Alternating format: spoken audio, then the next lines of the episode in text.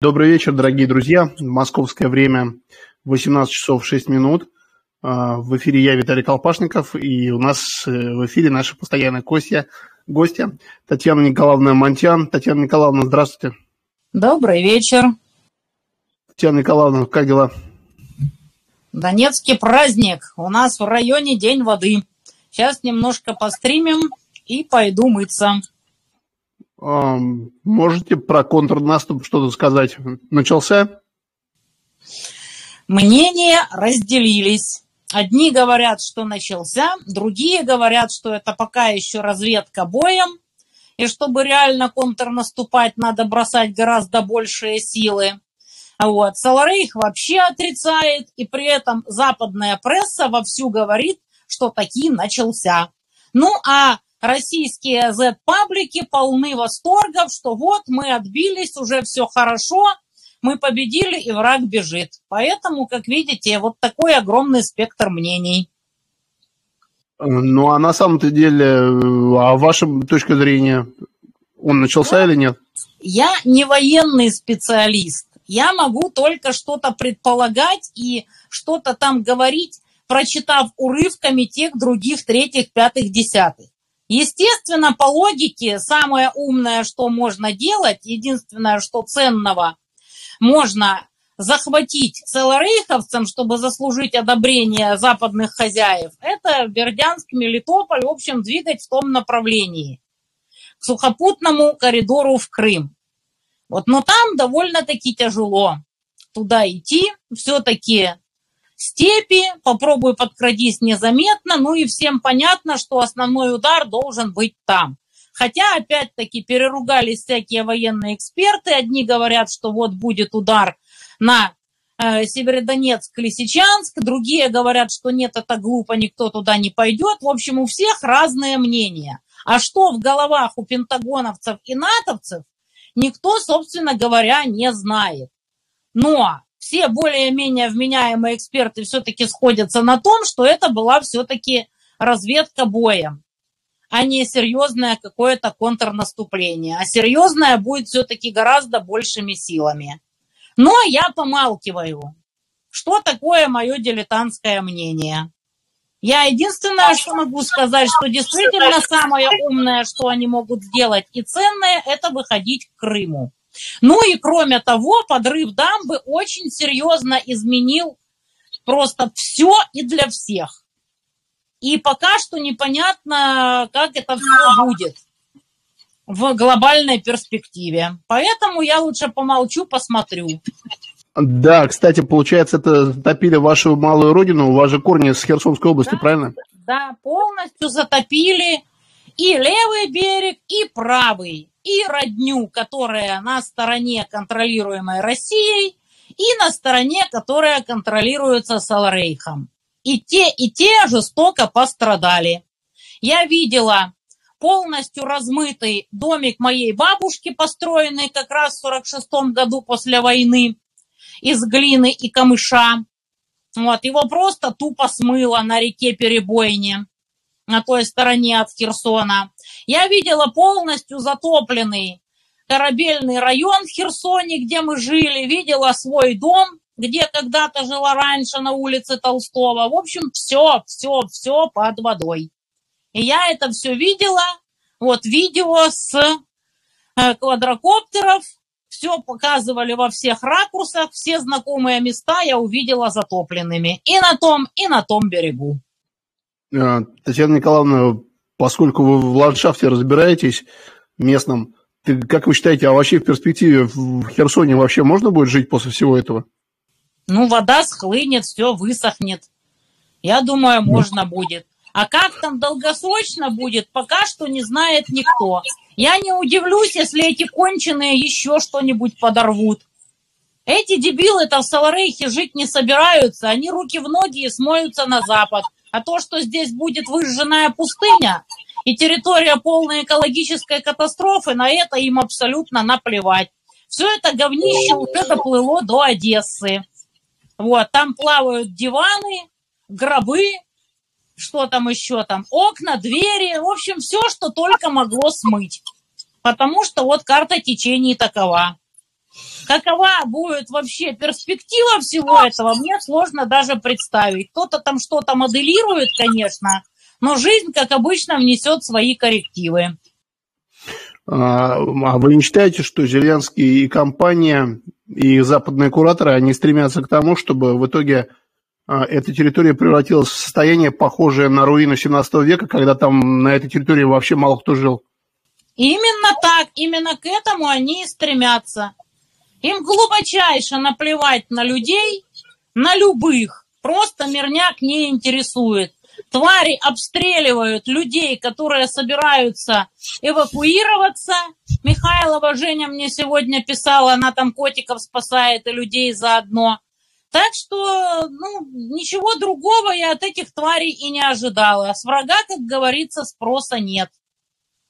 Вот. Ходят разные слухи, кому там э, более выгодно вот все эти последствия разлива дамбы, но, но это понятно, что полный бред когда начинают на российских телеканалах, в том числе и федеральных, рассказывать, что вот Россия это более выгодно, я просто за голову хватаюсь. Что в головах у этих созданий? Кроме опилок и дерьма. Я прямо не знаю. Но, естественно, конечно, Россия пострадала гораздо больше. Это уже без сомнений. И если до сих пор саларейховцы не показали какие-то доказательства, что типа дамбу подорвала Россия, значит, ее подорвал Саларейх. Тут как бы методом исключения. Или-или. А, Татьяна Николаевна, вопрос такой отвлеченный, но зрители, вернее, подписчики в комментариях пишут этот вопрос. Я не очень хорошо разбираюсь в украинской музыке, но Андрей Кузьма, э, в кавычках, Скрябин, это был такой украинский музыкант, правильно? Да. Э, спрашивают ваше мнение о нем, и не было ли его гибели спланированным убийством? Я думаю, что нет. Я знаю просто то место, где он погиб. Я неоднократно там проезжала. Но это же давно известно. Не ездите быстрее, чем летает ваш ангел-хранитель. И все эти байки, что типа там э, умышленное убийство и все такое, это не более чем байки. Мы все знаем наших творческих людей, с какой скоростью они гасают и как относятся к своей безопасности. Я не думаю, что там что-то криминальное, просто потому, что хорошо знаю эту дорогу. И видела а... картинки с места происшествия. А вам песни Скрябина нравились? Нет. Угу. А, хра... Другие песни. Но я ничего против него, собственно говоря, не имею. А какие вам песни? А какие вам песни нравятся? Высоцкого. Высоцкий? А, а, Татьяна Николаевна спрашивает, как долго экономика России сможет э, выдерживать конкуренцию со странами коллективного Запада? Я знаю, что вы не экономист, но попробуйте ответить. Ну, пока что в рецессию собрались европейские страны. Германия, а теперь вот и вся Европа объявила, что входят в рецессию. Но они-то привыкли жить хорошо, и хотя жир им еще подтапливать, подтапливать и подтапливать, я думаю, что в итоге они пострадают больше. Мы-то, как говорится, нежели хорошо, нечего и начинать. Мы люди более терпеливые и привыкшие к суровым условиям. Так что я все-таки надеюсь на лучшее. Ну, не зря же говорят анекдот, что узнав о том, что Европа вошла в рецессию, Байден сказал, ну вот, наконец-то я вижу хоть какой-то результат антироссийских санкций. Как-то так оно и есть. А вы знаете, в Лондоне есть такой лондонский ждун, его зовут Евгений Чичваркин. Кстати, как вы относитесь к этому персонажу? Ой, конченый. Когда я вижу его новые костюмы, я просто думаю, как в таком возрасте можно быть таким клоуном. Ну, он, кстати, по-моему, большой друг этого принца из семейства Винсдоров, из этой лондонской королевской семьи. Он туда как-то зашел у них. А, да, он буквально вчера или позавчера заявил, что с его точки зрения Россия выигрывает войну, экономика нормально функционирует, санкции не сработали, а московские веранды полны народу, ну, имеется в виду кафешки. Как прокомментируете? Чичваркин... Кафешки, веранды, дискотеки полны народу, и в Саларейхе тоже. Меня, когда я вижу вот это вот все в любой стране, всегда вот приходит на память э, песня Кормильцева, то есть, э, господи, Наутилуса, «Когда Титаник плывет». Это вот как раз оно. Причем, повторюсь, в любой стране. Да. Спрашивают Рам... люди, которые даже вот за пять минут до столкновения с айсбергом будут бухать, гулять, плясать, ширяться, нюхать и так далее. Для них вечный праздник. И таких людей, повторюсь, навалом в любой стране. Всегда есть где снять видосик с их пьянками и гульками. Спрашивают, сколько от общего числа населения Донецка ждунов в Донецке? Ну, ждунов, видимо, Украины. Вы всерьез считаете, что нет, в Донецке у нас чекуны. Ждуны ждут Россию на территории Саларейха.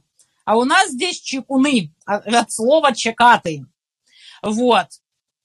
Как вы понимаете, они не ходят и не говорят, ах, как же мы тут чекаємо, коли прийде ВСУ. Они, наоборот, шифруются, ныкаются и помалкивают. Есть, конечно, отдельные экземпляры, которые не прячутся, но их быстро выщемляют и набутыливают. Точно так же, как поступают с джунами на территории Саларейха. Но там с ждунами поступают, ой, гораздо жестче.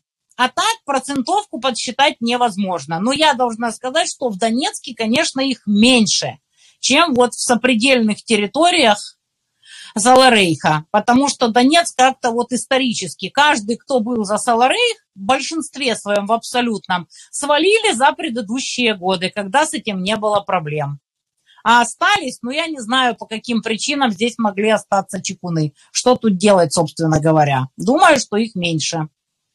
Я не знаю, насколько это провокационный вопрос, может быть, вы в эфирах об этом говорили. Спрашивают, э, вы решили вопрос с батарейками? Видимо, вы как-то эту тему озвучивали. А, батарейки – это грубник. Это вот выдали там э, саперам девайсы, вот посмотрите у него на призраке Новороссии – а к ним нужны крохотные, махонькие, кругленькие батарейки. Иначе этот девайс для саперов работать не будет. И вот сейчас э, массово ищут эти батарейки и выдают саперов. Это грубник глумится, что мы любим раздавать саперам батарейки. Кого интересует этот вопрос, просто зайдите к нему на паблик, на призрак Новороссии и поинтересуйтесь. Вроде как позаказывали, но я не знаю даже, сколько их точно надо. Вижу, что заказывают, раздают, ну их надо, надо и надо. Какие-то изумительные люди раздали эти дорогостоящие девайсы саперам, но не выдали к ним батарейки. Или выдали батарейки, которые давно протекли, у которых не держат заряд и которые просто не функциональны. Вот такие у нас изумительные люди в армии. А, Татьяна Николаевна, такой вопрос. Мы все видели, что противник сделал с Бахмутом. А вот по мере продвижения российской армии дальше на запад, вот, допустим, когда российская армия придет э, в Бахмут, э, не в Бахмут, а во Львов, когда российская армия придет во Львов, они также будут с, со Львовом поступать, как они поступили с Бахмутом? Дело в том, что защищать до такой степени, чтобы вот превратить город в руины, можно только тогда, когда есть кем защищать. Город превращается в руины, если его превращают атакующие и защищающие. А посмотрим, останется ли народ ко Львову. К тому времени, когда дойдем до Львова, будет ли кому его защищать. Ну, там поляки туда собираются входить. Целый день сегодня эту тему разгоняют. Так что посмотрим, кто там куда войдет и когда. Тут Маринку бы взять. Какой Львов? Боже-боже. Маринку 15 месяц берут. А вы э, говорите Львов. Татьяна Николаевна, провокационный такой вопрос от меня, наверное, уже. А Львов все-таки это польский город или украинский, как вы считаете? Или, или русский? Это очень разный город. Кого там только нет. Когда-то он был еврейский. Каким он только не был. Этот город такой, каков он, каковы люди там живут. И раньше там было много разных людей. Там и до сих пор остается достаточное количество людей, которые вот ждуны и ждут нас. Их немало, но они, естественно, сидят под корягой. Такие города, как Львов, это всемирное достояние. Слишком уж красивые эти города. Спрашивают, был такой политик э, Мороз, он был, по-моему, главой социалистической партии Украины. Да, так он и есть, я не слыхала, чтобы он умер. Вроде живеханяк, хотя и очень старенький уже. А, Знаю как... его лично. Как, как впечатление от него? Скажем так, не худший. На него выливали массу говна, у меня к нему тоже масса претензий, ему надо было вовремя отдать власть более молодым, власть партии вообще. К сожалению, он этого не сделал. Вот. Но он далеко не худший представитель украинского политикума. А, есть еще такой представитель украинского политикума, по-моему, его зовут Юрий Луценко. Ой, это отбитый, конченый ублюдок, на котором просто негде ставить пробы. Он предал всех, кого только мог. Вот, он проходил по делу уголовному, которое я вела, и сдал с потрохами своим побратимов, причем обоссавшись на допросе в СБУ. Я, честно говоря, не верила, что он на такое способен. Когда мне позвонил руководитель следственной группы, говорит, ну, приедь, сейчас посмотришь на этого конченого. Я говорю, да ну, блин, быть этого не может. Приезжаю и точно, сидит обоссанный и всех узнает на видео, всех сдает с потрохами. Потом он стал генпрокурором, причем без юридического образования. Специально для него изменили закон. Это было еще при Пете Порошенко. Сейчас он где-то там тусил с Мадьяром, они там тырят бабки на эти самые, на дроны. Вот. Но сейчас его вроде как видели в Киеве, где-то там тусит. Косит под военнослужащего. Естественно, все над этим потешаются. С него такой военнослужащий, селфи-войска. Это Юрочка, он такой. Вот в контексте вы сейчас упомянули свою адвокатскую деятельность.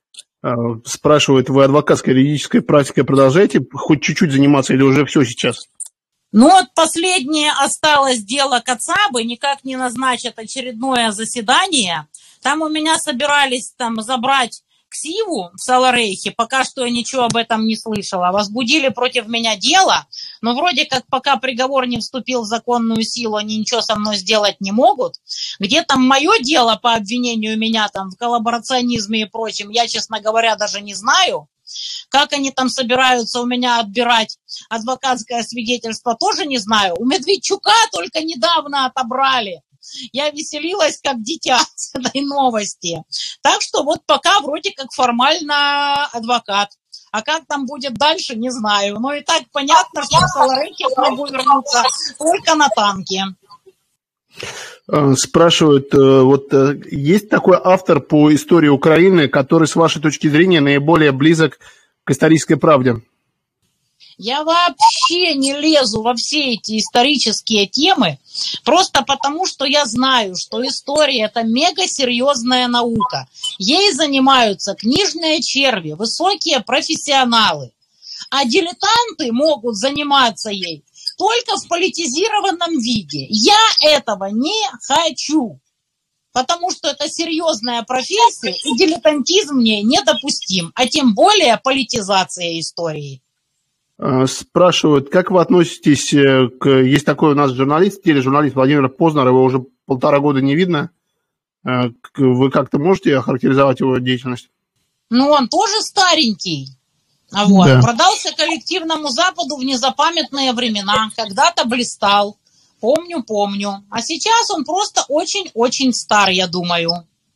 Татьяна Николаевна, как вы считаете, Смогут ли Соединенные Штаты Америки удержать украинскую повестку или внутренние конфликты в конце концов приведут к тому, что медийное э, одеяло в США будет перетянуто на их внутренние проблемы, и они перестанут э, интересоваться Украиной? Ну, Такер Карлсон просто отжег напалмом. Не знаю, сколько у него там сегодня уже просмотров, но я думаю, что уже сильно перевалило за 100 миллионов. И он, конечно, ну просто выдал базу что Зеленский это мерзкий, мерзкий, гадостный, подлый, конченый крысеныш, вот, что дамбу, естественно, подорвал Саларейх и много-много еще чего интересного. И после этого мощного перформанса на Твиттере на Карсона наехали его бывшие работодатели, обвинив его в том, что он нарушил контракт. Вот, и стал вещать. На что он им оппонирует? Ребята, я не должен был вступать в какие-то там деловые взаимоотношения с другим телеканалом. А вякать в соцсетях мне никто не запрещал. Но с учетом специфики их э, правовой системы, я не удивлюсь, если продажный пиндостанский суд решит, что что телеканал, что твиттер одно и то же, если цель типа одинакова.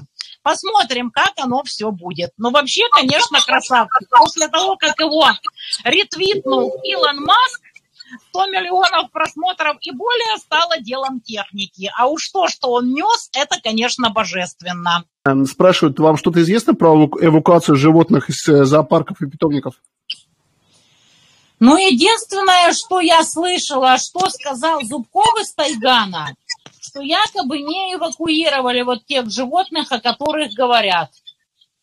Вот, Зубкову я верю.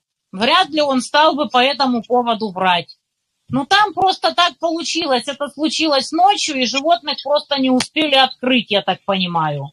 И поэтому выжили только водоплавающие. Очень жаль, конечно. Просто трэш. Животных очень жаль. Ну, что тут поделаешь? Тут скоро будет выжженная пустыня и для людей.